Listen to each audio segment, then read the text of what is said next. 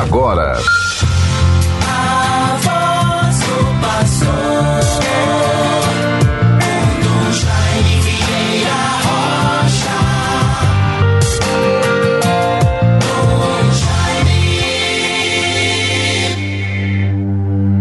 Inclinai, Senhor, o vosso ouvido e escutai-me. Salvai, meu Deus, o servo que confia em vós. Tende compaixão de mim. Clamo por vós o dia inteiro. Salmo 85, versículos 1 e 3. Bons ouvintes todos, caros irmãos e irmãs, bênçãos e graças de Deus. Desejo a todos um dia de bênçãos, perseverança no bem, conquistas, realizações, esperança, sobretudo perseverança e força de vontade para prosseguirmos na busca de metas, de objetivos, de projetos, de bons propósitos, que a vida nos inspira e vai também nos exigindo. Assim, na nossa condição de filhos e filhas de Deus, cristãos, batizados, católicos, todas as pessoas de boa vontade que nos ouvem, no dia de hoje pelo programa Voz do Pastor. Desejo a todos harmonia e paz, serenidade, saúde e todo bem. Vivemos bons ouvintes. Nesta primeira sexta-feira do mês, que a igreja celebra do apostolado da oração esta confraria tão antiga, tão fiel, promovendo no seio da igreja o amor do Sagrado Coração de Jesus. A igreja no Brasil inicia o mês da Bíblia, porque neste mês teremos a graça de celebrar a memória de São Jerônimo, aquele que é o autor da Vulgata.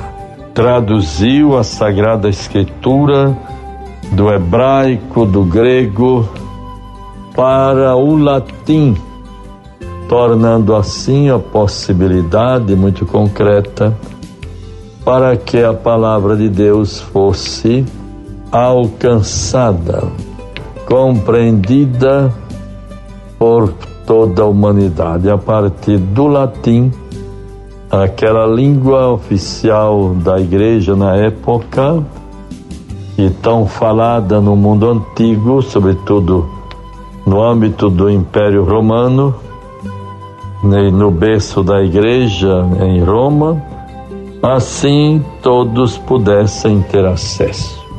Neste mês, o livro da Bíblia, o livro bíblico, sobre o qual refletiremos, é a carta de Paulo aos Efésios, com o versículo Revestir-se da nova humanidade. Efésios 4, 24. Inspirados por este escrito paulino, procuremos nos aproximar sempre mais da sagrada palavra de Deus, despojando-nos do homem velho da forma antiga de viver, manchada pelo pecado. Busquemos revestir-nos de Cristo, o homem novo. Vejam que introdução bonita, bons ouvintes, para este mês de setembro, mês da Bíblia. E aí temos a oração coleta. Ó Deus, que unis os corações dos vossos fiéis num só desejo, Dai ao vosso povo amar o que ordenais e esperar o que prometeis, para que na instabilidade deste mundo fixemos os nossos corações onde se encontram as verdadeiras alegrias. Por Cristo nosso Senhor. Vejam, bons ouvintes, Nesta primeira sexta-feira do mês, primeiro de setembro de 2023, vamos vivendo as atividades que o dia nos propõe. Às nove horas terei a oportunidade de, na Cúria Diocesana, conceder uma entrevista e pelo que muito agradeço para o jornal Novo Notícias e assim poder falar, me expressar, render graças a Deus pelos 11 anos de pastoreio junto a esta igreja de Natal que estamos vivendo e vamos celebrar no dia 9 próximo na nossa catedral com a missa de ação de graças às nove da manhã. Então vejam também, bons ouvintes todos. Normalmente nós estamos sempre a nos envolver ou sermos envolvidos através das mídias sociais, das redes sociais, de notícias, atitudes de pessoas ou de fiéis que, compondo a nossa igreja, se manifestam de modo tão radical, ou por que não dizer tão lamentável.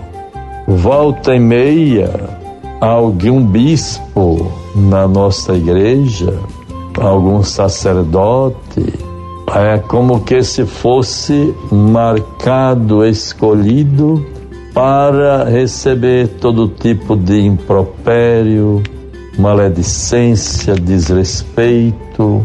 O que é que está vendo? Será que nós, povo de Deus, igreja, católicos, irmãos uns dos outros, não poderíamos nos despertar, nos engajarmos em espírito e verdade, com humildade e sentimento de pertença à igreja, nos engajarmos na promoção da fraternidade, da harmonia e da paz. Vejam que já o Papa Paulo VI, como na década de 70, o Papa Paulo VI lançava uma mensagem sobre a civilização do amor. A ideia é bíblica. Como nos afirma São João, Deus é amor. 1 de João 4,16. Porque Deus amou tanto o mundo que deu seu Filho único para que todo o que nele crê não pereça, mas se tenha a vida eterna. João 3,16 Tendo amado os seus que estavam no mundo, amou-os até o fim. Nós amamos porque Deus nos amou primeiro. Primeiro de João 4,19. Tendo presente a fundamentação bíblica, inaugurou o bem-aventurado Paulo VI uma expressão muito importante, a civilização do amor.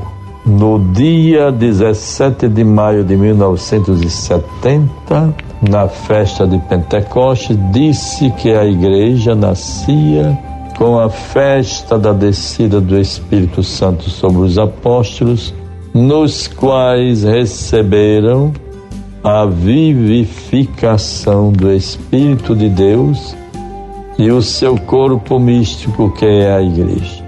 Então, o pensamento volta-se ao fenômeno histórico, social e misterioso que é a Igreja de Cristo.